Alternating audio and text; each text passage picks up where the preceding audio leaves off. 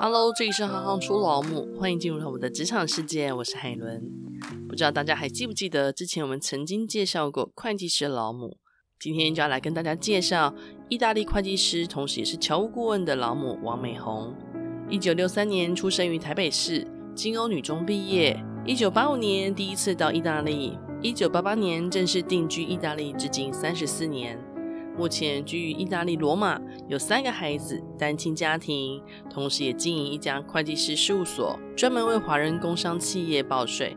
他曾经接受过意大利国家第二电视台的访问，意大利报纸网络访问，与台湾东森以及三立电视台的访问。他同时也是前意大利妇联会的会长，前罗马中文侨校的校长，现任侨委会意大利侨务顾问，同时获得侨务荣誉职的勋章。让我们欢迎美红。嗨，大家好，我是王美红，我在台北市出生，我是意大利的会计师，还有兼侨务顾问。那我现在想要跟爸爸妈妈分享一些我的经验。我想要讲的就是，我们曾经啊，都是爸爸妈妈的儿子跟女儿。那在我们年轻的时候啊。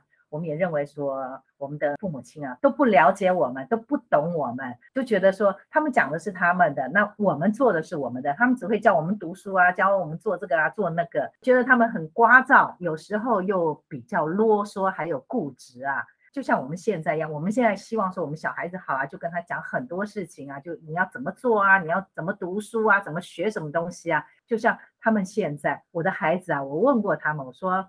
你觉得妈妈是怎么样的一个人？他们很不好意思的讲说，妈妈人很好，啰嗦、固执、老古板。我觉得我已经很开化了，很开明了。可是，在他们认为我还是这样，就跟我当初年轻的时候，我想我爸爸妈妈的那个方式啊，一模一样。他们现在跟我们以前的，就是我觉得我跟我爸爸妈妈有代沟，他都不懂我。我每次想的，他们根本不了解我在想什么，然后我想的跟他们想的完全不一样。我也觉得说他们老古板，他们用很久古老的方式来教育我是错的。就像我现在小孩子，他们也认为说我的教育方式太古老了，真的就是有代沟。就觉得说父母亲哈，应该不要去左右孩子的想法，他们有时候想的跟我们想的不一样。你不要想说他以后会成为什么。后来我慢慢就想说，他想怎么样他就怎么样，只要不学坏就好了。他们有他们的想法，跟我们完全真的就不一样。那。爸爸妈妈其实也很为难，像我第三个儿子，他就讲说：“你要我继承你的事业，我不想，因为我不想赚钱，我也不想工作很多啊，我只希望说我可以过得好好的，然后我不需要很多的钱，我要过我自己想过的生活。”我觉得他这样子想法也没错，所以说有时候孩子的想法跟我们想法真的完全不一样。那再举一个例子，像我的大女儿啊，当初呢，高中的时候。那个学校建议他去学语言，因为他会中文、英文跟意大利文。可是我的前夫他就讲说，你应该去学普通高中，以后会有比较大的选择啊。那他后来他去读了普通高中，好像他会觉得说，当初他的选择是错误的。他很辛苦去读，可是读完了并不是他想要的，觉得真的是太压迫小孩子，不是一个很好的做事情方式。我们这边，我就觉得说，让小孩子自由去发展是会更好的。尤其像欧洲这边哈，我就觉得他们教育小孩子的方式是非常的难听一点是放纵啊，那好听一点就是他们真的很轻松，就是他会让小孩子自己去发挥他们自己想要的东西，做自己想要的事情。你讲这段我们非常非常的有感，因为我们基本上访问过百分之八十到九十的受访者。大部分都有聊到自己跟父母亲以前的期待可能会有所不同，这件事情是非常有趣的发现。无论是父母亲希望你想要走的方向，或者是说希望你学的领域，真的大概就是八到九成的人跟父母亲想象的有所不同。既然无论你想要怎么的去长这个舵，但最终的结果它其实都会有所不同。尤其我发觉台湾的小孩子比这边辛苦很多。这边呢、吃喝玩乐啊，他们的想法哦，就是有点让小孩子，反正以后要吃苦的日子还很多。在他还没有认识很多社会之前，嗯、他就尽量让他去享受，可以玩的时候就赶快去玩，不用说那么努力去读书。所以说我发觉欧洲小孩子他们的想象力好像比较丰富。那如果我们回过头来聊您的工作的话，意大利会计师事务所的负责人，他是一份什么样的工作呢？其实负责人呢，我觉得跟所有行业的负责人一样，你要做的比员工还要多，你才有办法让他们服你。尤其我们这边真的就是老板做得很辛苦，负责人做得很辛苦，因为你要懂得比他们多，你还要知道每一个人的个性，然后还要抓每一个人的问题在哪里。像我们这边，我们有一半是意大利人，然后一半是中国人还是台湾人，所以说有时候在这一方面就变成说你要平衡两方面，然后还要知道他们在想什么，这个有时候我们会很辛苦。不过到了最后还是可以掌握他们的工作情绪啊。也都很合群，我就觉得这个算是我比较幸运的一点。您刚刚有特别提到，你有一半的员工是意大利人，那一半的员工可能是中国人或是台湾人。嗯、那不同的文化背景，在从事同样一个领域的时候，或者都是在您的公司工作的时候，您身为一个负责人，你觉得常需要协调的是什么？嗯、协调的有时候做事情的方式比较不一样。意大利人他们有他们的民族性，他们比较缓慢，认为说。跟我们东方人的做事情方式真的是不一样。可是因为我们这边，我们讲说负责人是东方人，我们的客户百分之九十八都是东方人，变成说在这个公司上班的职员呢，即使是意大利人，他要符合我们亚洲人做事情的方式，要快要准，不像意大利人，就是我事情可以给你做好，可是我需要很长的时间。这个是我们东方人在做事情的时候没有办法接受的，拖拖拉拉的，我们都不喜欢。变成说，在我公司上班的意大利人，他要跟着我们东方人的脚步走，那他们也很配合。慢慢的，他要去了解我们东方人做事情啊，还是讲话啊，各方面，变成说他们要来配合我们。那像我以前我还没有当公司负责人的时候，我是在会计师事务所上班，就变成说我是东方人，可是所有的。客户、厂商都是意大利人，就变成说我要去附和他们，就变成说他们怎么想，我就要跟着他们怎么想；他们怎么做，我就跟着他们怎么做。那现在倒过来，就变成说意大利人他现在要知道说我们东方人需求是什么，所以说他们就跟着我们拼命。对啊，而且特别是跟税务相关的，真的跟意大利税务局打交道啊。你要如何为华人的工商企业报税？那中间有没有发生过一些让你印象特别深刻的嗯经验？嗯，虽然说我们这边是华人公司，然后华人的客户，可是我们都是依照意大利的税法来做事情。只是我会跟他们多交流，就是因为他们在语言呐、啊，还是法律呀、啊、税务这方面的知识比较少一点，而且因为语言的障碍，所以说我们除了帮他们做账之外，我们还当兼翻译。还有服务业，然后呢，很多事情不要看哦，意大利的税务局他们是每天改，不是说像我们台湾就是这样子就是这样子，没有，他们就常常改，而且一改的时候就改到他们自己都不知道自己在做什么。等等，我们自己去查查不到，问税务局，他们就讲哦，这个事情我现在还不大知道。他们有那种 call center，你可以问嘛。可是有些比较特别还是细的问题，他们也不见得知道。那有人办法回馈给你吗？哎，我们就到处问了，一个一个人问不通，我们就挂了电话之后再打，可能是另外一个人回答，很有可能另外一个人在这一方面的知识就比较丰富，他可能给我们比较正确的说法还是解释。像我们最近我们就有碰到一个问题，他意大利现在国内的营收啊，你的收入跟国外的收入要并在一起，那国外的收入呢，我们现在就要开始并在一起的时候，因为每一个国家呢都有一个折扣税，一个百分比。我问了这个，因为每一个国家都有，可是我几乎问不到台湾的百分比是多少。有些人在意大利赚钱，在台湾还有赚钱。那台湾的这些收入呢，我们就要放到意大利这边来申报。可是，嗯，不能缴双重的税呀、啊。所以说，台湾那边缴的税你已经缴过了，可是意大利这边申报的时候，他给你一个折扣税。我们讲说百分之十七好了，那超过这个百分之十七就是差额，你就要补上去。我们问了很多次。问不到这一个百分比，我有个客人比较倒霉，我就讲说，反正你赚的也不多，我就全额让你缴，因为怕出错，错了的话呢，你就要本金、利息加罚款，你多付了，他们绝对不说话。然后有时候你不要看哦，他们税捐处有时候也会算错东西，不能说他们坏啦，有时候他们有些职员的专业知识不够的话，我就碰过他算的跟我算的不一样，去找他理论的时候，他讲是我是正确的，他们算的是错误的。当然这是少数啦。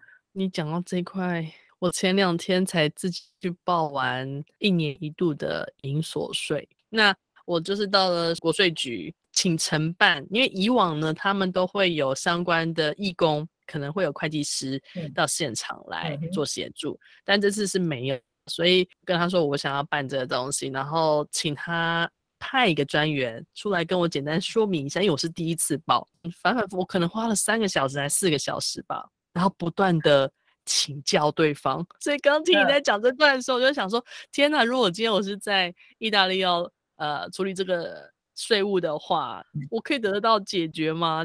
不过，意大利最主要就是你只要有营业税号的话，一定要有会计师，因为自己没有办法申报，哦、就是因为它的税法太复杂了，所以说就等于是说，你个人如果说你只是一个职员，很容易报的像这种税务的话，那没有问题，你可以自己做。可是你一旦你有的税号之后，绝对没有办法自己做，而且缴的税也太多了，计算的方式也很复杂。还好，我现在是在台湾，可怕是不是？所以突然间觉得很可怕。那请教一下，您当初为什么会去意大利呢？我当初啊，就年轻嘛，好玩呢、啊。嗯、然后刚好我这边有一个舅舅，那、嗯、他就讲说：“来吧，来吧，帮我。”那我就是好啊，拎个行李箱我就过来啦。那一待就待到现在。对，什么都不懂，所以说也就什么都不怕。嗯，拎个行李箱过来啊，过得下去就过得下去，过不下去回台湾就是啦。那您又怎么会成为意大利的会计师事务所的负责人呢？那时候就是来的时候嘛，那碰到我的前夫，他们自己本身有一个家族会计师事务所，我那个时候我就在他们会计师事务所里面工作。那因为我学的也是会计嘛，所以说就很容易融入他们这个世界。因为即使说意大利跟台湾其实算的税法都是一样的，我们就讲说资产负债啊、平衡表其实都是一样的。所以说我有这个专业的知识的时候，在运用起来，我学的就比别人还快。经过很多时间，其实我做这一行也做三十几年了嘛，慢慢的、慢慢的就变得说。我本来是从一个最基本的职员，就是开始从出发票开始，然后慢慢的就做其他的工作，就做综合所得税。最主要是我一开始的客人都是意大利人，所以说我是从意大利人开始做。那从意大利人开始做，再来做中文就非常的方便。然后后来呢，跟前夫我们就分开了，分开就讲说，好，你做意大利人的账，因为他是意大利人，那我做中国人的账，因为我是台湾人嘛，所以说只要是华语这一部分，这些客人就都是我来做。那因为我会中文，还会跟他们解释，所以说那个病人说他们就是一个接一个，一个接一个的就到我这边来。然后很好玩的就是我一刚开始做的时候嘛，因为他们不是很多人认识我，然后当他们在聊天的时候，他们就讲说会计师，他说哦那个外省人，他们把我列为外省人，讲说哦那个外省人呐、啊，我就记得有一个客人他就跟我讲说哦。我们这个村子里面的人全部都在你那边做账，那后来就是反正你做好的之后，口碑就来了。大家即使不认识你，他们也会跟着来的。嗯，所以我的客户都是这样子过来的。而且我觉得我做这一份工作，除了说我自己可以赚钱之外，我觉得还帮助很多人，因为我觉得他们真的都是缺乏这一方面的经验。嗯，您刚刚有稍微提到了一下，台湾跟意大利的某些税制的逻辑是相同的。那有没有一些，比如说呃，企业雇佣的税务体制上的差异会是什么？在企业这方面呢，它就有分公司的制度，缴税的方式就不一样。嗯、那如果说一个通常我们会建议比较大的企业的话，它做的是那种有限公司。那那种有限公司，它缴税的百分比是固定的，嗯、就是只缴两种税。两种税加起来大概是百分之三十，就是你那个净额赚的百分之三十要缴出去。另外比较常见的就是个人的无限公司，因为这种资本额个人公司虽然是无限的，可是它很多事情不需要很多机关去做。像我们会计师事务所，我们就可以帮他开他的税号啊，开国税局的号码，各方面都由我们来做就可以了。那这种个人公司呢，我们就讲说，它的扣税制度是台阶式的，你赚的少缴的就少，赚的多缴的就多。然后它当然税呢，税法它就分很多很多个税，它有综合所得税、省税、地方税，然后还有那个社保费，就是加一加，它每一次要缴的税就很复杂。然后呢，对于员工方面呢，也是非常的复杂。他们意大利的劳工法非常的复杂，职员的薪水呢是由四种到五种的金额凑起来的。然后我们通常付职员的薪水是依照意大利的劳工法，他用你的项目，就是你工作的内容跟你的等级，跟你讲说你这个人的薪水一个月是多少，嗯、除非你有特别的规定。哦要不然国家来跟你讲说，你这个员工你应该付多少薪水给他，所以相对来说，它也是某种程度的保护啊。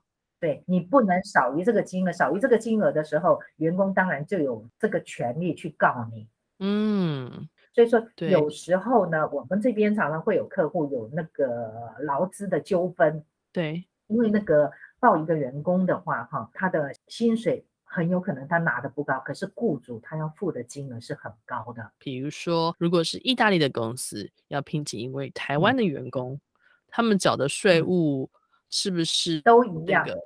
都一样。对，都一样，因为你只要在这边有合法的工作居留的话，他缴税的方式都是一样的，因为你是这边的居民。哦、那想要特别再请教一下，侨务顾问又是一个什么样子的工作呢？原则上就是我们尽量帮助我们的侨胞，给他一些资讯，然后如果说有需要帮忙的时候，我们就尽量帮他们解决一些问题。顾问就是也是还好嘛，通常我都是回答人家的问题。有人来问我的话，我可以回答。那那些不会来问我，有时候就是吃闷亏。嗯，所以说我都很希望说，有些人他们不懂这些问题的时候，可以问当地比较专业的的同胞啊，就讲说问一下，其实真的有好处。有时候真的你自己吃亏了还不知道，真的是你撞破头都不知道该去哪里的时候，真的是很可怜。有时候也找不到问题点。有时候呢，这些家庭问题啊、法律问题，其实像这些呢，都可以跟我们这边的那代表处啊、大使馆比较少。欧洲就只剩下一个梵蒂冈而已，所以说其实可以打个电话问他们，他们可以的话哈、嗯，他就会把说我们这边的一些华侨的资讯，我们就讲说谁对哪一方面的专业对有，然后他就会。把这个案件 pass 给我们这种比较专业的，就讲说他想要开一个店，还是他婚姻有问题啊？他想要知道一些比较 local 的东西啊，嗯、这些我们其实都可以回答。怕的就是他们根本不知道这个管道。而且我觉得很多无形的人生经验的分享，我觉得那个反而是最珍贵的。对呀、啊，对呀、啊，因为大家真的都是出门在外嘛，不管是我们。嗯在这边多少年了？其实我们都还是属于那种出门在外的人，虽然说已经在那边落地生根了，嗯、住在意大利的时间比住台湾的时间还要久。那因为知道您其实除了是会计师事务所的负责人，然后又是侨务顾问之外，其实您之前也还当过妇联会的会长，然后还当过校长。嗯、那做过这么多这么多的工作，你觉得最棒的一份工作，你会选择哪一个呢？小时候我的愿望。我希望做什么工作？我是希望做车长小姐。哇，为什么？没有，我一直都是这么想的。我就记得读小学的时候啊，我是住石碇，然后我要跑到我我们还要坐公车去上课嘛。嗯、那个时候，因为很久很久以前，我们讲的大概就四十几年、五十年前了。我就记得那时候我坐公车上课的时候啊。我们那个公车叫公路局，上车的时候我就看那个车长小姐，我就觉得他们很年轻又漂亮，穿着制服又很威风。我那时候就想说，我以后我也要当车长小姐。那个就是我的志愿。那个志愿呢，其实我后来长大的时候我也实现了。高中刚毕业的时候啊。那那个时候呢，我就讲说好，我要去当车长小姐。那时候公路局在招考那个国光号的小姐，国光号都有一个跟车的小姐在那边，给你水呀、啊，给你毛巾，还是给你这些。嗯，就记得那个时候，我就去考这个国光号小姐，然后接受受训了，我就去当国光号小姐，满足了我的，真的吗？我的心愿。真的，所以你当国光号小姐当了多久？一年半吧。哇。所以就是在你国小的时候许下了这个愿望，嗯，然后你后来还认真的去实践，真的去做了。对，对，我就觉得我很满足啊。嗯，因为我当初想要做的，我后来我真的做了。没有遗憾。嗯、对。嗯那说真的也是因为我那时候许的心愿就是很普通，所以说我就很容易达到我的心愿。可是我做了之后，我就觉得很满足，我就觉得我当初想要做的事情我做到了，嗯，我就很高兴。我一直对这件事情我都很开心。那您在日常生活中会不会特别灌输孩子会计的观念？因为您职业使然嘛，嗯，不会，这么有趣。因为对呀、啊，我就觉得哈，真的，我就觉得说小孩子应该是。任由他们去想说他们想要做的事情啊。从我大女儿，我讲说有没有兴趣，她说没有兴趣。OK，好，一个已经排外了。第二个，她讲有没有兴趣，没有兴趣。好，这个也没有了。那第三个呢？有没有兴趣啊？不知道，我想可能没有，那也就算了。所以说，他们对于我这一方面的工作，他们知道，可是没有一个人 喜欢这种形式的工作，那也不能勉强啊。因为反正他不喜欢就是不喜欢，你硬是叫他们做的话，他们也做不来，做不来，搞不好还出错。我们这种是战战兢兢的，一个数字都不能错的东西。那既然没有兴趣的话，就不要勉强他们做这一份工作。哦，我本来还在设想说，呃，有没有可能会特别要求他们得记账，还是说日常生活中可能在呃有形无形的状况下，会多少分享一些。